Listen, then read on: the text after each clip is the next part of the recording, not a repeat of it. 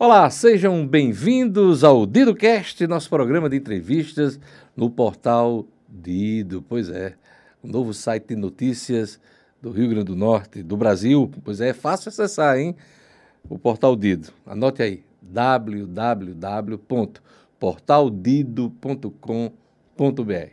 Coloca lá entre seus sites favoritos para você ficar bem informado das notícias do Rio Grande do Norte, do Brasil e do mundo, hein? Antes de apresentar nosso tema, eu gostaria de destacar nossos parceiros no DidoCast. Cicobi RN, mais com escolha financeira, uma opção mais justa para cuidar do seu dinheiro. Ser Cicobi é ser dona e dono, participando das decisões e dos resultados da sua cooperativa. Seturne RN, você sabia que o Circulado Campus está completando 27 anos e teve seu início na antiga empresa Cidade do Sol? Atualmente, eles continuam a servir sem custos aos milhares de estudantes, professores e colaboradores da UFRN, utilizando o transporte com oito ônibus nos quatro roteiros, realizando 233 viagens nos dias úteis do período escolar, um serviço das empresas de ônibus à educação do nosso Estado. Esta é a mensagem do Seturne RN. Olha, o tema deste episódio tem tudo a ver com as eleições, que já começam a mobilizar as pessoas, acirrar ânimos e esquentar os debates políticos. Vamos ver. Em 2013, o Brasil foi varrido por manifestações populares. Naquele ano, as pessoas foram para a rua por causa da economia e mau humor com a classe política. Na esteira dos protestos surgiu o Solidariedade, integrando militantes da luta trabalhista, dirigentes sindicais e lideranças políticas de todo o país. Na eleição deste ano, a legenda tem seis pré-candidatos ao governo, um deles no Rio Grande do Norte. O Solidariedade vive uma contradição. No plano nacional, está aliado ao PT de Lula. No estadual, faz oposição à governadora Fátima Bezerra. Para conversar com a gente sobre o tema, o nosso convidado é o deputado Kelpis Lima, líder estadual do Solidariedade. Obrigado por sua presença, deputado Kelpis Lima. É um prazer aqui no DidoCast. Antes da gente tratar da eleição, eu gostaria que o senhor fizesse um breve histórico uh, do Partido Solidariedade. Bem, primeiro cumprimentar você, Diógenes, pelo projeto novo. Você sempre inovando no Rio Grande do Norte. Você é um dos caras que mais inova na comunicação do Rio Grande do Norte. Eu tenho um prazer enorme de ser seu amigo e seu admirador. Obrigado. É, o Solidariedade foi fundado em 2013, né? Como passou aqui na matéria. E Paulinho, através de um amigo comum, eu não conhecia Paulinho, me convidou para organizar o partido aqui no Estado. E foi uma responsabilidade muito grande, porque na época um deputado federal queria ir para o Solidariedade o falecido ex-deputado Paulo Wagner. E Paulinho optou por mim, que era deputado estadual, em vez de um deputado federal, que é muito raro. Mas eu apresentei a Paulinho um plano de organização estadual do partido de médio e longo prazo. Ele fez essa aposta. A gente disputou a primeira eleição em 2014. O partido, é, traduzindo em números, teve 60 mil votos para estadual, 63 mil e 27 mil para federal. Em 2018, nós tivemos 142 mil para estadual, 107 mil para federal. E esse ano a gente deve ter mais de 200 mil votos, tanto para estadual como para federal. Tivemos candidato a governador e senador, Breno Magnólia, na eleição passada. É, vamos ter Fábio Dantas na eleição desse ano. Temos o prefeito de Mossoró. Então, é um partido que cresceu organicamente. Nós somos um partido de centro e que é a toda uma nova geração. Eu sou um dos mais velhos do partido. Eu acho que os mandatários mais velhos do partido sou eu e Fábio Dantas. E nós temos 50, 50 anos, né? eu tenho 50, acho que Fábio tem 51.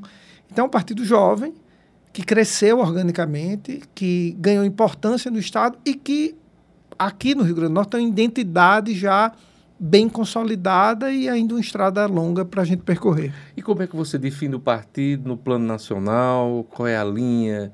Eh, de trabalho, ideológica, dessa legenda Solidariedade, que está completando quase 10 anos. Isso. O Solidariedade ainda não consolidou um projeto nacional. Essa é uma crítica interna que eu faço ao partido. Eu defendia e continuo defendendo que o partido tenha candidatos a presidente da República. É um erro solidariedade nas duas últimas eleições não ter. Como nós construímos essa identidade aqui, porque tivemos candidaturas majoritárias. Só que as duas últimas eleições são eleições muito difíceis para os partidos pequenos brasileiros por causa da cláusula de barreira. Quem está assistindo talvez não saiba o que é. Desde a eleição passada, a, a, a, lei eleitoral determina que o partido tem que ter um número mínimo de votos, senão ele é extinto.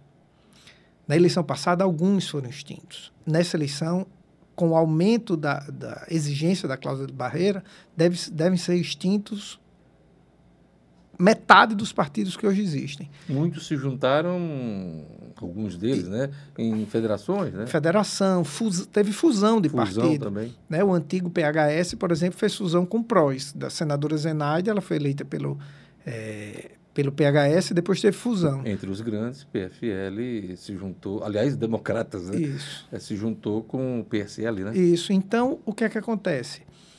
Essa é a justificativa nacional. Então, isso dificulta a identidade nacional do partido na hora que você não tem um candidato à presidência da República que unifica o discurso. Então, fica meio como uma federação.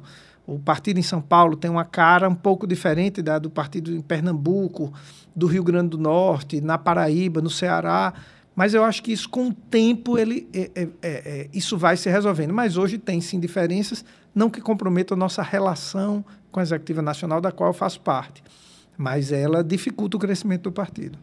É, e o partido se define de centro, centro-direita, centro-esquerda? Mesmo nacionalmente, a definição é de centro. Né? Você vê que quando avançou essa, essa aliança nacional, é, o que se dizia é que, que o PT estava recebendo o primeiro partido de centro a aderir hum. à frente de esquerda. E aqui no Rio Grande do Norte ele é claramente um partido de centro.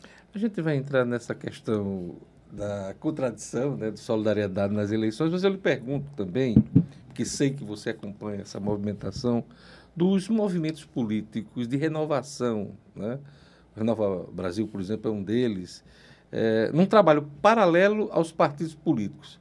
Eles atrapalham, ajudam é, nessa, é, nessa convivência com as legendas? Só ajuda. Eu sou o primeiro do Rio Grande do Norte a entrar na RAPS, a RAPS, a Rede de Ação Política pela Sustentabilidade, foi o primeiro movi grande movimento de renovação do Brasil, patrocinado por Guilherme Leal, dono da Natura, por Letícia Setuba, do Banco Itaú, que resolveu selecionar jovens talentos da política brasileira, independente de partido. Tem gente lá do Novo, né, essa, essa meninada que foi eleita pelo Novo, toda da RAPS. Tem gente de centro, como eu, como o senador Rodrigo Cunha, do de Alagoas, como o prefeito de Campina Grande, Bruno Cunha Lima, ambos são meus amigos, o prefeito de Mogi das Cruzes, é, e tem pessoas mais à esquerda, como Randolfo, o senador Randolfo Rodrigues, que é meu amigo, Tabata do Amaral, e são movimentos muito importantes porque eles investem muito em qualificação. Diógenes. De formação de quadros. Formação né? e formação de quadros. Diógenes, eu fiz media training com o mesmo profissional que fez o media training para Bill Clinton e para o primeiro-ministro da Inglaterra, tudo patrocinado pela RAPS. É, esse ano eu fiz já algumas mentorias que são patrocinadas pela RAPS em media training, qualificação de marketing eleitoral, em, em, uma que eu vou iniciar agora, que eu achei espetacular, uma mentoria de assessoria com psicólogo. Hum. Com psicólogo. E eu achei sensacional e vou tentar trazer para o partido aqui no Rio Grande do Norte. O nível de estresse, você que trabalha com política, dos candidatos à campanha é enorme. Nosso, meu querido amigo, colega deputado subtenente Eliabe, te, teve um, um, um pré-infarto agora, teve. É, Tomba teve um, um, um, problema de saúde. Muitas viagens, muitas agora. reuniões, muita pressão, né? E isso, então assim, e, o pre, e você e o preparo psicológico, por quê? Porque você lida com gente. Eu ontem fui a São Gonçalo do Amarante e fui visitar uma pessoa e, e o cara estava comendo um churrasquinho de gato Chassim de gato, não, respeito a causa animal, aqui não vou. Mas eu sou das antigas. É, é, é, é forma de expressão. Tava churrasquinho de rua. É, o churrasquinho. Tava lá o um churrasquinho, rapaz. Ele me ofereceu uma cerveja, me deu uma vontade de tomar uma cerveja. Mas eu ia para reunião em seguida. Eu não ia me embriagar com dois goles de cerveja. Mas eu sei que se eu beber, meu semblante vai caindo um pouco e eu preciso estar com um sorriso em dia, mesmo ao final do dia. Então, psicologicamente, um candidato ele, ele tem que estar preparado para tudo isso. Até porque fala, fala em público e, e precisa estar com a mente tranquila. Né? Oxigenada. Né? Então, esses movimentos de renovação, eles dão uma qualificação enorme, mas eles entregam outra coisa. Eles entregam a convivência plural entre os partidos. Eu conheci muita gente que eu discordo é, ideologicamente. muito ideologicamente, e que eu fiz amizade e que passei a ter um respeito maior longe da retórica da política. Porque é uma coisa, você está no embate, eu estou na Assembleia, tem um deputado que discorda ideologicamente de mim. Ali a gente está na narrativa, na nossa narrativa, na nossa retórica, a gente sabe que são segundos ali, você não pode errar uma palavra. Não tem como você se conhecer, cada um defendendo seu ponto de vista, num debate caloroso. E às vezes as pessoas se exaltam, né? Isso.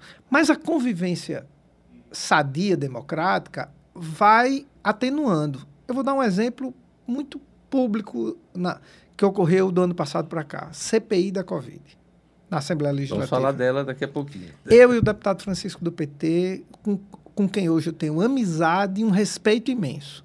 Nós tivemos. É o gentleman do seridor. Né? Isso, isso. Eu sou um ogro, nascido lá no Alecrim, papangu vindo lá do Alecrim, e, e Francisco é um, é um gentleman. Mas nós temos uma, uma, uma relação de extrema amizade, porque a convivência. E isso eu tirei um pouco desses movimentos de renovação. Saber conversar, entender e não fazer política radical. E mesmo divergindo, né? Mesmo divergindo. Olha, o Partido de Solidariedade, comandado nacionalmente pelo Paulinho da Força, vive hoje uma contradição como eu falei aí no início da nossa apresentação. Na eleição presidencial, apoia o PT de Lula, ou Lula do PT, tanto faz.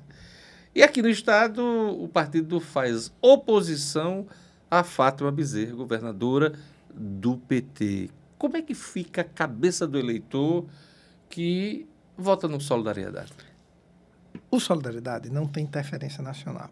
E essa contradição ela é, ela é mais para fora do que para dentro. Em São Paulo, o Solidariedade não vota em Haddad. Vota em Rodrigo Garcia. Ou seja, em São Paulo, o Solidariedade tem a mesma situação do Rio Grande do Norte. Ele faz oposição ao PT. E em São Paulo, o partido é comandado pela, pelo mesmo grupo que comanda nacionalmente. Então, por isso que essa, essa aparência de contradição ela é só local. Nacionalmente, cada estado tem a sua situação local. Vou dar um exemplo claro. As chapas de governador que se avizinham no Rio Grande do Norte. Chapa da governadora Fátima Bezerra. Ela, governadora, vota em Lula. Walter Alves, que é o vice, vota em Simone Tebet. E o senador Carlos Eduardo vota em Ciro Gomes. É. Acho que o Walter vai votar do Lula. é, é, o partido dele. Mas, mas, tem, uma, tem uma candidata. Não, no caso dele é mais grave que o nosso. Por quê? Porque o caso dele, o partido dele tem candidato a presidente. O nosso não tem. Ele não vai votar na candidata a presidente do partido dele? Então vocês se sentem à vontade com essa situação, Nenhum. até por conta do exemplo de São Paulo e, e caso aqui do Rio Grande do Norte. E isso é zero problema com a Executiva Nacional. Paulinho até já se manifestou na imprensa daqui do Rio Grande do Norte dizendo que não tem problema nenhum. O Solidariedade tinha outro nome para o governo do Estado, inclusive foi o nome que disputou na eleição passada, em 2018, o do dinheiro Breno Queiroga. A troca por Fábio Dantas deixou algum trauma no partido? Foi difícil fazer essa troca? Não, não, não, não houve Conta trauma. Conta pra gente esse, esse, esse momento do partido. Não houve trauma, não. Breno hoje é quem coordena o plano de governo de Fábio. Hoje à tarde eu estava conversando com o Breno. É, isso internamente foi tranquilo. Mas ele passou, claro, ele circulou vários meses, claro, deu entrevista, tentou claro. se posicionar na eleição como candidato. Uh, e com incentivo nosso. Ele não, ele não saiu se movimentando aleatoriamente, não, com incentivo nosso. Eu postei nas minhas redes sociais, meu pré-candidato era Breno. Breno queria ser candidato e Breno seria candidato se Fábio não tivesse tido uma circunstância para Fábio ser o candidato. Eu posso até. Acho que e qual foi a circunstância? Conta para eu, gente. Eu, eu digo aqui o bastidor. Primeira vez que eu vou dizer publicamente: programa novo tem que ter. Pois é, tem coisa nova. Vamos um, lá. Um belo sábado, é, véspera de prazo de desincompatibilização, eu sou chamado para uma reunião é, com Ezequiel Ferreira de Souza, Rogério Marinho, Paulinho Freire, Gustavo Carvalho e acho que Tomba estava lá. Nessa reunião, Ezequiel comunica que não é mais candidato a governador. Aliás, havia uma expectativa muito Exato. grande que o presidente da Assembleia Legislativa iria assumir essa candidatura dos uh, políticos adversários da governadora. Né? Isso. É, Ezequiel comunica. E eu fui chamado para ser o candidato a governador no lugar do Ezequiel. E já não dava mais para mim, porque eu já tinha montado uma chapa de deputado federal. E o que é que significa? Pessoas que vão disputar a eleição na nossa chapa não tinham mais como mudar de partido. E aí eu ia prejudicar todo um time que eu montei aqui. Eu ia arrebentar com projetos políticos de muita gente importante. A professora Nilda, em Parnamirim, o ex-prefeito Alessandro de Campo Redondo, o presidente da Câmara Lourenço, só. É, agora, para mim, é impossível. Mas o Solidariedade tem a pré-candidatura de Breno. Na conversa, eles disseram: olha, tem o nome de Fábio Dantas. Eu disse: eu só aceito colocar o nome de Fábio, que é meu amigo, meu irmão. É, fiz política estudantil junto, somos amigos de adolescência. Foram colegas de assembleia? Não? Colegas de assembleia e amigos pessoais, indo os dois nomes, Breno e, e Fábio. Eles saíram dessa conversa, foram falar, iam falar com Álvaro Dias, foram, ligaram para Fábio Faria e marcou de se encontrar à tarde. Eu liguei para Breno, liguei para Fábio que estava em São Paulo, num casamento, completamente desconectado do processo. Liguei para o prefeito Acarica, do partido Fernandinho, liguei para os deputados do partido, Eliabe, e liguei para o prefeito Alisson. Só, está acontecendo isso. Esses partidos voltam, os deputados voltam e, e dizem o seguinte: olha, a gente consegue unificar um grupo grande de deputados e de partidos em torno do nome de Fábio, sem nenhum demérito para Breno, porque a gente a Fábio foi colega deputado na Assembleia, foi presidente da federa, é, diretor da Federação dos Municípios, tem relações com prefeitos. Ou seja, ele a Fábio agregava mais apoio político Exato. fora do Solidariedade. Por causa das relações políticas eleitorais deles. Aí voltamos, sentamos eu, Breno e Fábio. Claro que Breno não gostou, estranho eu ia achar se ele não gostasse, é se ele gostasse. Porque ele estava tentando ser candidato e Breno é um querido amigo e um big quadro do partido, né? um grande quadro, sempre muito prestigiado no partido. Fui secretário da principal secretaria de Mossoró quando o Alisson assumiu, nosso candidato a governador, candidato a vice-prefeito comigo. Mas a gente tinha a seguinte opção: sair com Breno 15 segundos de televisão ou sair com Fábio com mais da metade do tempo de TV para um partido político que tem um projeto com chapa de federal, chapa de estadual, a escolha era, era sofrida, mas era óbvia. E tinha que convencer Fábio a topar. Fábio não estava brigando para ser candidato a governador. Fábio tem as empresas dele, ele estava noutra. Fábio voltou de São Paulo, né? A gente fez a descompatibilização de Fábio, organizou, e Fábio topou o desafio de não só ser candidato a governador, que isso foi uma conversa que a gente teve. Se Fábio topava governar o Estado né? porque eu acho que Fábio tem todas as chances de ganhar e os três últimos governadores do estado foram triturados na cadeira elétrica da governadoria. A oposição demorou muito para escolher um nome, né? Ventilou aí vários. É... Não ficou aquela ideia de se não tem tu, vai tu mesmo? Não, eu vou explicar o que é que eu acho, a minha visão de hoje. Há um, um momento de ruptura na política do Rio Grande do Norte como é que funcionava a política do Estado? Você tinha duas grandes famílias, os Maias e os, os Alves, Alves, que comandavam, e aqui eu estou dizendo sem nenhum preconceito, que comandavam a política, os Rosado muito forte, e eles polarizavam a política do Estado, às vezes misturando um pouco e se revezando.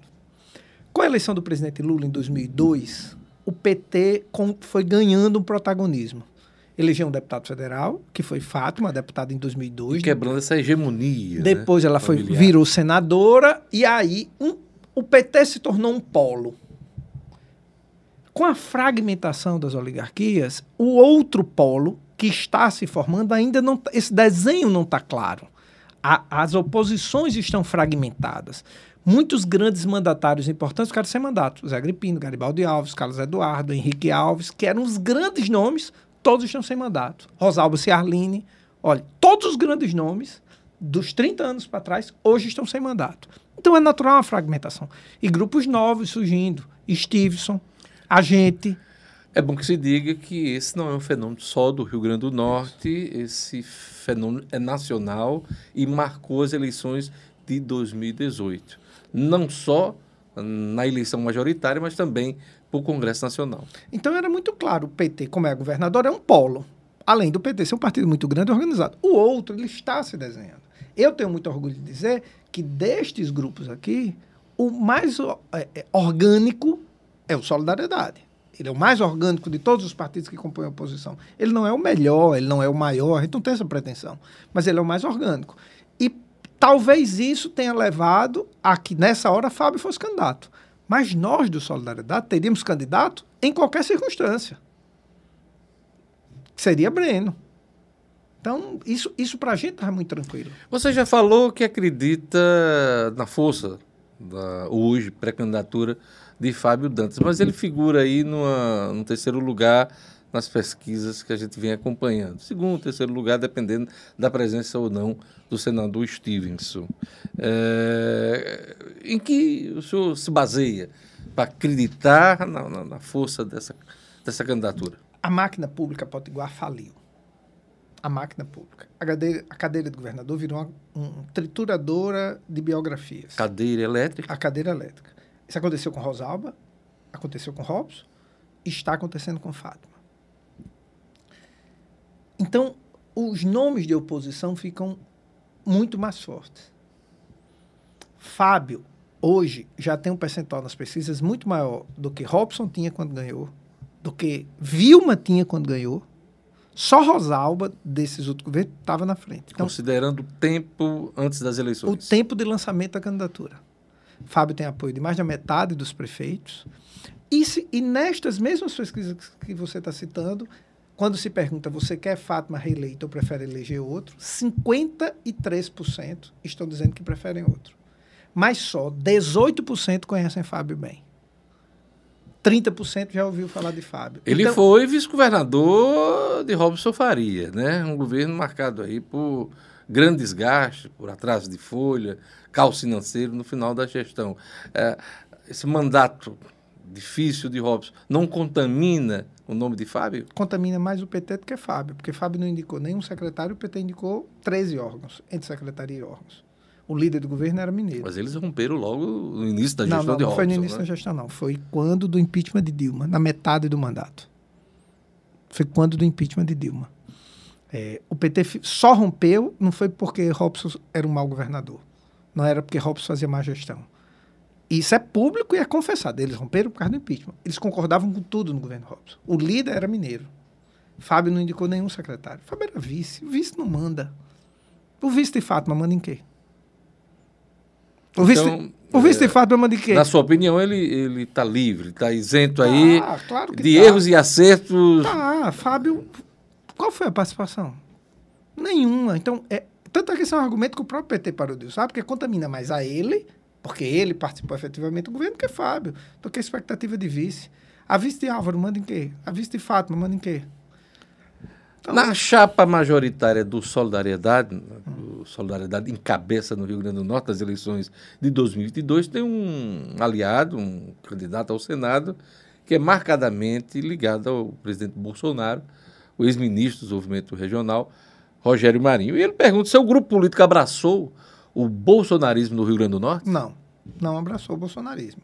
A gente fez aliança para derrotar o PT. Ah, isso é claro.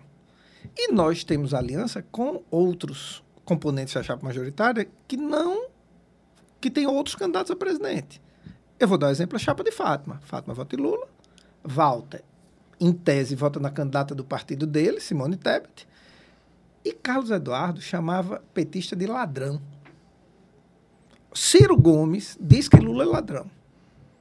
Eles então, são aliados agora, pelo Carlos Eduardo. É porque que a gente não pode. Aí só pode Carlos Eduardo, que chama o PT de ladrão, pode estar do palanque de Fátima, Isolda dizendo que não queria, Natália Bonavides dizendo que não queria Carlos Eduardo, Fátima dizendo na convenção de hoje, naquele vídeo, é sensacional. Carlos Eduardo olhando para ela, Valtinho olhando para ela e ela dizendo: Eu preferia que, que o vice continuasse sendo antenor e que o senador continuasse sendo é, é, Jean Paul Prats. Eu imagino um casamento. Está lá o casamento e a noiva, o padre perguntando assim: Noiva, você deseja casar com fulano? Ela disse: Não, eu vou casar por interesse. Eu sou apaixonada por fulano que está ali sentado na primeira cadeira da igreja. É Fátima. Ela disse, não, não foi a gente. Fátima disse: olha, eu vou. Vai. Eu ia dizer uma brincadeira aqui, mas vou. Não, mas pode dizer. Vai ter chifre. não tem perigo, casamento de interesse. Dito no, no, no, no, no altar, vai ter chifre o senhor falou que não abraçou o bolsonarismo, né? Isso não é uma forma de rejeitar eh, esse, esse grupo político não, tão forte, não. que hoje, inclusive, divide as atenções no país? Não, nós, nós aqui no Rio Grande do Norte estamos unidos com o mesmo objetivo, tirar o PT do poder. E não é tirar o PT do poder por preconceito partidário, não. É importante deixar claro. A forma que eles encaram a máquina pública, a gestão pública, não é a nossa máquina grande, pesada. Imposto sobre combustível. O que é que o PT defende? 29% de CMS. A gente acha que 18% resolve. Então, nós temos uma coisa em comum. Eu não acredito no modo de gestão do PT. Eu não estou falando das pessoas. Já disse aqui na entrevista que eu tenho amigos lá. Mas a gente não concorda. Ou a gente se une pelo objetivo comum de tirar o PT do poder, esse modo de gestão, ou a gente fica brigando naquilo que a gente diverge. Tem divergências nessa aliança, como tem divergências na aliança de Fátima. Eles têm um objetivo, continuar no governo. A gente diz, o governo é mal avaliado, a gestão não é boa e a gente quer tirá-los. Isso é absolutamente normal, legítimo e cristalino. Lula e Bolsonaro são dois puxadores de voto em todo o país. Aqui no estado a situação de Lula é muito mais confortável, a de Bolsonaro é, é, é pior. É, até que ponto essa situação vulnerável do presidente, aqui em termos até de rejeição, prejudica a chapa majoritária encabeçada pelo Solidariedade? Isso pode ser resolvido uh, na campanha? A gente não sabe. Assim, sendo muito sincero com você, a gente não sabe. A gente vai defender o Rio Grande do Norte. É, Fátima Bezerra, é, eu estava conversando isso com o Fábio domingo. É, não foi uma vez ao Palácio Planalto no mandato quem quer que seja o presidente da República, em janeiro, Fábio vai ao Palácio Planalto atrás de recursos para o Rio Grande do Norte. Sabe por quê, Deus? Porque, para a gente, o Rio Grande do Norte é mais importante que o nosso partido político. Eu fundei o Solidariedade aqui no Rio Grande do Norte. Solidariedade não é mais importante que o Rio Grande do Norte. Mas o presidente da República não quis muita conversa Essa... com os governadores do Nordeste, é, quase todos de partidos de esquerda. Logo no início do mandato dele, ele sempre é, criou anteparos a uma relação institucional com os governadores que lhe fazem oposição. Isso não foi motivo para. Fábio vai ao presidente da República, quem quer que seja ele, defender os interesses do Rio Grande do Norte. Fátima Bezerra tem uma postura clara. O PT é mais importante que o Rio Grande do Norte. E isso é fato. Não é eu acho, não é retórica. Escândalo dos respiradores na Assembleia Legislativa CPI. A gente vai falar daqui a pouquinho. Ela mesmo. preferiu proteger seus parceiros de partido do que proteger o povo do Rio Grande do Norte. Essa é a nossa grande diferença do PT. A gente prefere o Rio Grande do Norte. Falar nisso, você já deu o gancho aí para a gente entrar no próximo ponto da nossa conversa aqui, que está muito bacana. A CPI da Covid, a Assembleia, presidida pelo senhor, indiciou uma dezena de pessoas, entre as quais a governadora Fátima Bezerra. Não houve exagero na conclusão do relatório final da CPI? Não enxergo qual é o exagero. É, nós pedimos o indiciamento de pessoas, indicamos artigos, indicamos os fatos que conectam os artigos da lei de improbidade, do Código Penal, da lei de licitações, e nenhum, nenhuma pessoa ligada ao mundo jurídico, nem advogado da governadora, apresentou um argumento técnico contra o nosso relatório. Nem Procurador-Geral do Estado, nem advogados, nenhum. Nós sofremos ataques políticos. Nós apresentamos um relatório técnico reconhecido nacionalmente. A governadora cometeu ato de improbidade, por isso foi pedido o indiciamento dela. O governador da Bahia, Rui Costa, do PT, foi indiciado criminalmente. O secretário de Saúde do Rio Grande do Norte, o secretário da Casa Civil da Bahia, além de dois ex-ministros de Estado no governo de Dilma do PT, Carlos Gabas e o prefeito de é, Araraquara, Edinho do PT. Nós fizemos uma grande investigação muito séria, Diógenes, e eu tenho um orgulho enorme de ter isso no meu currículo, porque eu me concentrei muito. É, de fato, a, o, é, eu ser advogado ajudou enormemente, e a CPI ela fez um grande trabalho, e eu sei que esse trabalho já está rendendo frutos. Uma parte do dinheiro é, foi recuperada. Pois é, isso que eu ia falar, que a Justiça mandou uh, uh, ressarcir o Estado do Rio Grande do Norte em boa parte dos valores. São 5 milhões de Isso. reais, cerca de 5 milhões de reais, um total de uma compra de 50 milhões do consórcio Nordeste Isso. dos estados nordestinos. Isso. Compra essa feita em, na Bahia, que acabou virando caso de polícia. Isso foi fruto da CPI. Depois da CPI já teve a operação da Polícia Federal em cima do ex-chefe é, da Casa Civil da Bahia. Eu sei das investigações que estão rolando. Confesso que nos últimos 40 dias não me atualizei mais, estou envolvido no, no Segredo de Justiça, no é, Superior Tribunal de é, Justiça, né? Estou envolvido no meu projeto pré-eleitoral. A última vez que eu estive em Brasília, que fui chamado lá para ajudar nas investigações, faz uns 60 dias, eu acho. Então, assim, eu tenho muito orgulho porque esse trabalho rendeu, rendeu frutos. É isso que eu vou perguntar ao senhor agora. A CPI do Senado, que fez muito barulho, mobilizou as atenções eh, da população que acompanhou esse, essa investigação no, no âmbito do Congresso Nacional, não deu em nada morreu nas gavetas da Procuradoria-Geral da República. A daqui vai, vai ter o mesmo destino ou o senhor acha que. Já as... não teve. Já não teve. Tem ações judiciais que a Nacional não tem e tem dinheiro recuperado que a Nacional não tem. O então, senhor atribui eh, essa decisão da Justiça ao trabalho da CPI? Isso é. O Estado do Rio Grande do Norte. Hoje em dia a gente tem um aliado. Quem fala a verdade tem um aliado bom, quem mente tem um adversário ruim, que é o tal do Google.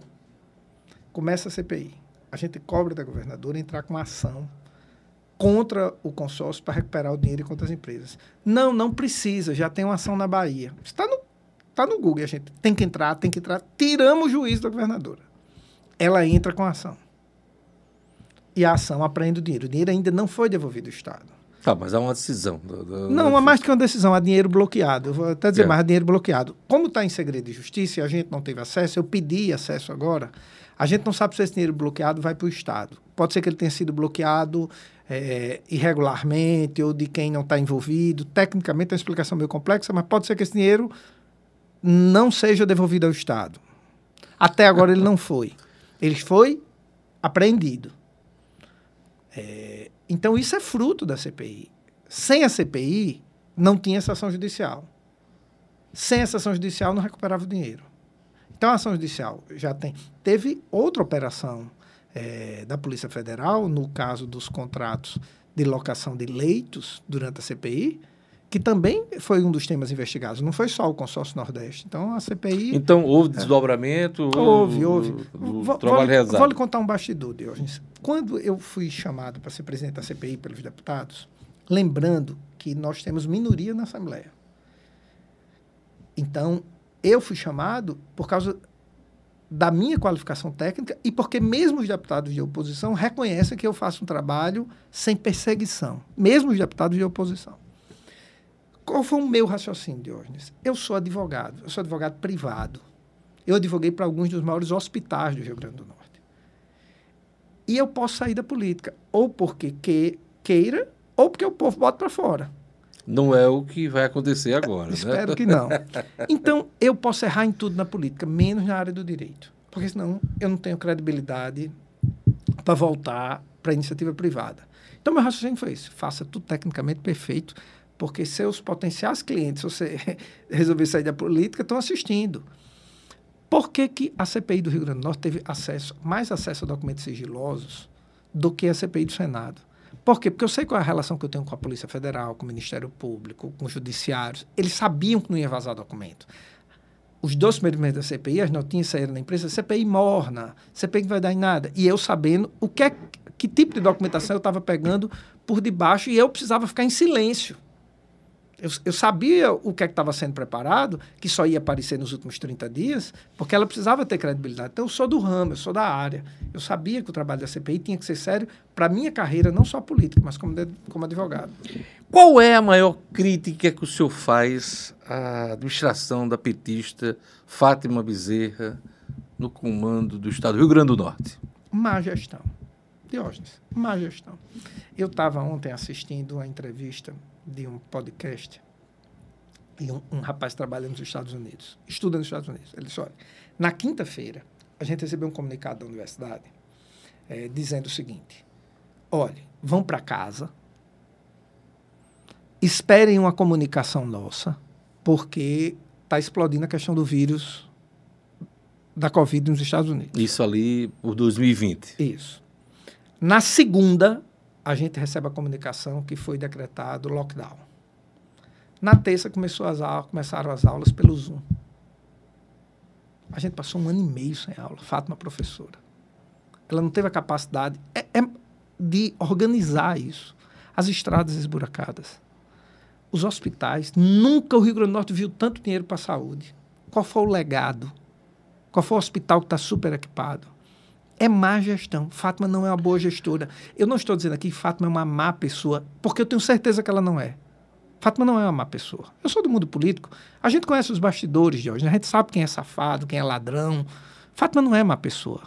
Eu não quero ela governando o meu estado, porque ela tem uma visão de mundo equivocada e de máquina pública, e ela é uma má gestora.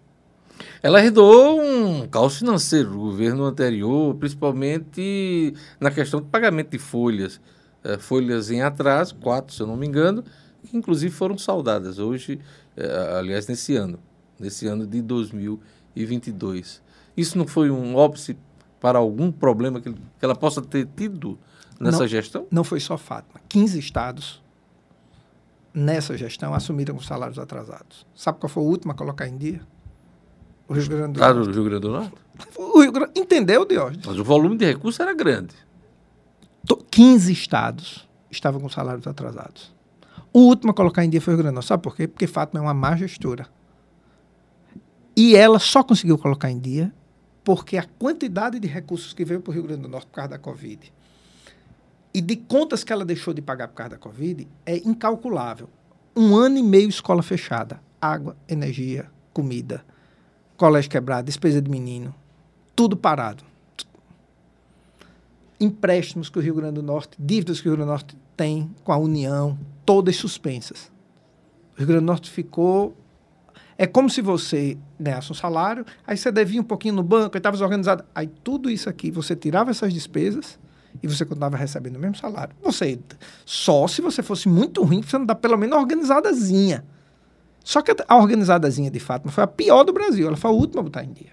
Então isso é uma grande. Por isso, esse é o meu maior medo de Fátima ser reeleita. Porque se Deus quiser, não tem outra pandemia. Independente eh, do governo atual, desta daquela, daquele partido, ideologia, eh, quando é que o Rio Grande do Norte vai deixar de ter um gerente de folha de pagamento? Essa expressão já vem de algum tempo relacionada aos gestores do Rio Grande do Norte, as dificuldades, a capacidade de investimento é zero já de algum tempo. Se não fosse esse contrato com o Banco Mundial, gestado lá atrás, se não me engano, na gestão de Rosalba, perpassando aí o, o governo de Robson e agora os seus resultados também no governo de Fátima, é, investimento nenhum o Rio Grande do Norte teria. Então, é, o senhor vislumbra a gente sair e ter. É, é em um mandato, não. Quem quer que seja governador. Em um mandato, não. Porque precisa de uma repactuação com a sociedade, do modelo de gestão. Qual foi o grande erro de Rosalba, de Robson e de Fátima? Eles acreditaram que podiam administrar o Rio Grande do Norte como Garibaldi administrou, como Zé Agripina administrou, como Vilma administrou.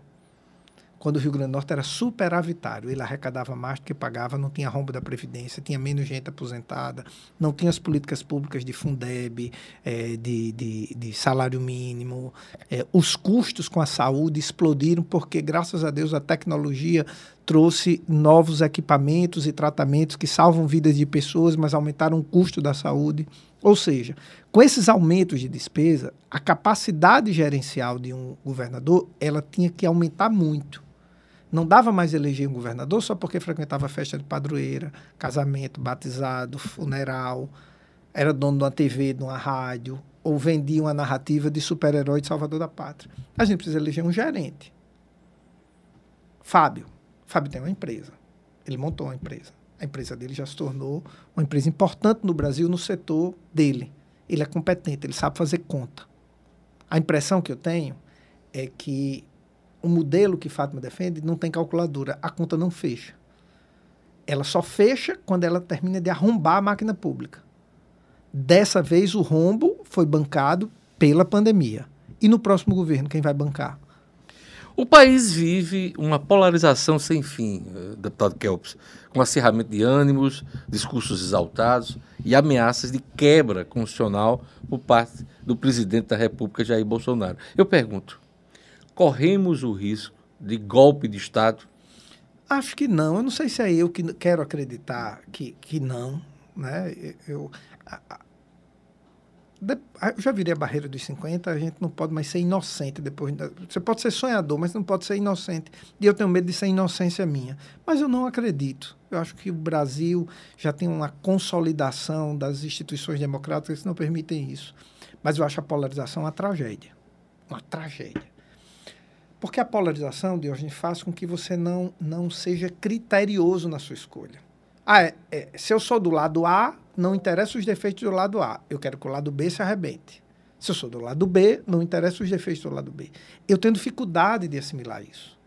Eu tenho dificuldade de não poder dizer, olha, eu acho que o lado A está certo nesse item aqui, viu? Esse item aqui eu concordo. E esse aqui eu discordo. E do lado B, eu acho que esse item aqui do lado B está certo e esse está errado. Na minha cabeça, isso é muito claro. Ontem eu estava pensando isso. É... Pensando no golpe? Não, pensando, pensando é, é no tema aborto. Né? E, por, e, e por que, que isso vira bandeira de partido e bandeira política? Um tema tão delicado, tão delicado, que tem dois lados com argumentos tão consistentes. Eu tenho uma posição, mas eu reconheço que a posição. E qual é? Só para gente. Eu sou contra. Eu sou contra o aborto. Contra o aborto. E minha esposa é a favor. Olhe, olhe lá. Dentro de casa existe uma divergência. E eu não vou né? deixar de falar com minha mulher, nem brigar com minha mulher por causa disso, porque os argumentos dela são muito fortes. Da mulher que é estuprada, que é violentada. É, é, é, é o, o, corpo dela, é, é algo que, que não dá para você. Você não precisa xingar quem pensa diferente. O, olha a posição. E do outro lado você fica. É uma vida. É, é, e aí uma pergunta é, dessas de retórica bem baixa que faz é: se fosse sua filha que fosse violentada e, e, e engravidasse, eu ia, eu ia aconselhar minha filha a ter o filho. Eu, Kelps, ia dizer, vamos ter e vamos criar nosso neto. Porque Deus mandou ele assim. Mas eu penso assim, eu não preciso agredir quem pensa diferente, entendeu, Diógenes? A polarização leva à agressão de quem pensa diferente. Tá, mas o senhor não vê é, risco de golpe, mas uma das instituições mais atingidas, mais atacadas no momento é o judiciário. E o é do mundo jurídico. Até que ponto as instituições vão suportar uh, esse tipo de, uh, de campanha? Eu acho que o judiciário, eu acho que o judiciário vem fazendo besteira também, vem dando cabimento. Eu acho que as indicações supremas têm sido de péssima qualidade. De péssima qualidade. Eu acho um absurdo você estar tá tirando ministro de Estado para ser ministro supremo. Isso era para ser proibido. Era para ser só quem é do mundo jurídico, juízes de carreira ou gente que não tivesse ocupado o cargo. E a qualidade do judiciário tem baixado porque ele tem se politizado. Agora, eu não posso fazer uma crítica ao Supremo. Eu não posso, eu vejo o Supremo, eu... eu me, crítica me, é uma coisa, ameaça e, é outra. Não, é, não pode ter, mas essa é a questão. É essa a questão. Por isso a polarização é ruim. Porque ela contamina o debate. Por que, que eu não posso criticar um erro do judiciário? Qual o problema? Claro. Eu sou Crítica. Isso. Eu sou criticado todos os dias. Eu Mas ameaça. Posso de... Aí não pode. Aí não pode. Aí não pode.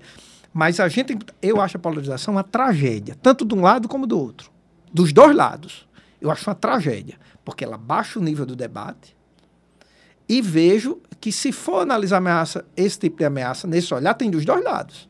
Porque, por exemplo, Lula fala intervir na imprensa. Ele fala claramente que vai mexer na liberdade de imprensa. Então, assim, a polarização é uma tragédia para o país. As pessoas deviam ter escolhas mais transversais e mais criteriosas de seus candidatos. Vai ter eleição? Ah, vai, vai ter eleição, tomara que tenha. Eleição é bom demais. É sofrido, a gente tem que. É, é, é, é, o estresse danado, mas é muito bom. Para encerrar a nossa conversa, uma conversa boa, eu recentemente fiz um comentário sobre uma pesquisa da CAEST, a pedido até do Renova Brasil, sobre a renovação do Congresso Nacional, e há uma expectativa do eleitor de mudança uh, alta uh, no Congresso brasileiro. Né? 86% dos, dos ouvidos pela, pelo Instituto CAEST querem mudanças no Congresso Nacional. Só que 66% dos, dos entrevistados não lembram em quem votou na última, na última eleição, para deputado, principalmente, e para o Senado. É, muita gente esqueceu o voto. Qual é a sua expectativa, o senhor que já é experiente, já concorreu ao parlamento, já concorreu a cargo majoritário, qual a sua expectativa em relação? Haverá uma renovação. Alta? Não sei se alta, mas haverá uma renovação porque a regra eleitoral, a mudança da regra eleitoral já facilita um pouco a renovação. Mas a principal renovação é uma renovação de critério de escolha. Já houve uma grande renovação na eleição passada para a Câmara Federal e para o Senado. E essa renovação, ela não foi só de nomes, ela foi critério de escolha. Acho até que a renovação do Rio Grande do Norte não foi de qualidade. Ela não foi de qualidade. Mas ela não foi só troca de nomes. Tipo, sai o pai, bota o filho, que era a renovação que se tinha antigamente. Sai a padrinha. Houve uma renovação de critério de escolha. O critério de escolha de Stevenson para senador foi completamente diferente dos critérios de escolha dos senadores anteriores. O critério de escolha de Girão ou de Alisson Bezerra que foi eleito pelo nosso partido estadual, foi uma renovação de critério de escolha. Não foi assim, as bases eleitorais de fulano de tal de tal cidade trocaram fulano o cicrano.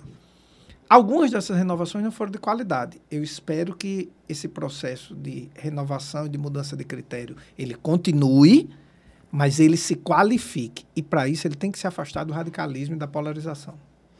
Eu queria agradecer a presença do deputado Kelpis Lima, dirigente do Solidariedade aqui do Rio Grande do Norte. Obrigado por sua presença aqui no DidoCast e acesse o portal dido.com.br. Obrigado, Diógenes. Tudo de bom. É isso aí. Então, para você, fica o convite aí para acessar o portal Dido. E na próxima semana a gente vai ter um outro assunto, um outro convidado, para que você possa uh, conhecer e acompanhar os principais temas da nossa sociedade, não só do Rio Grande do Norte, mas também temas importantes para o país. Obrigado a todos, até o próximo episódio.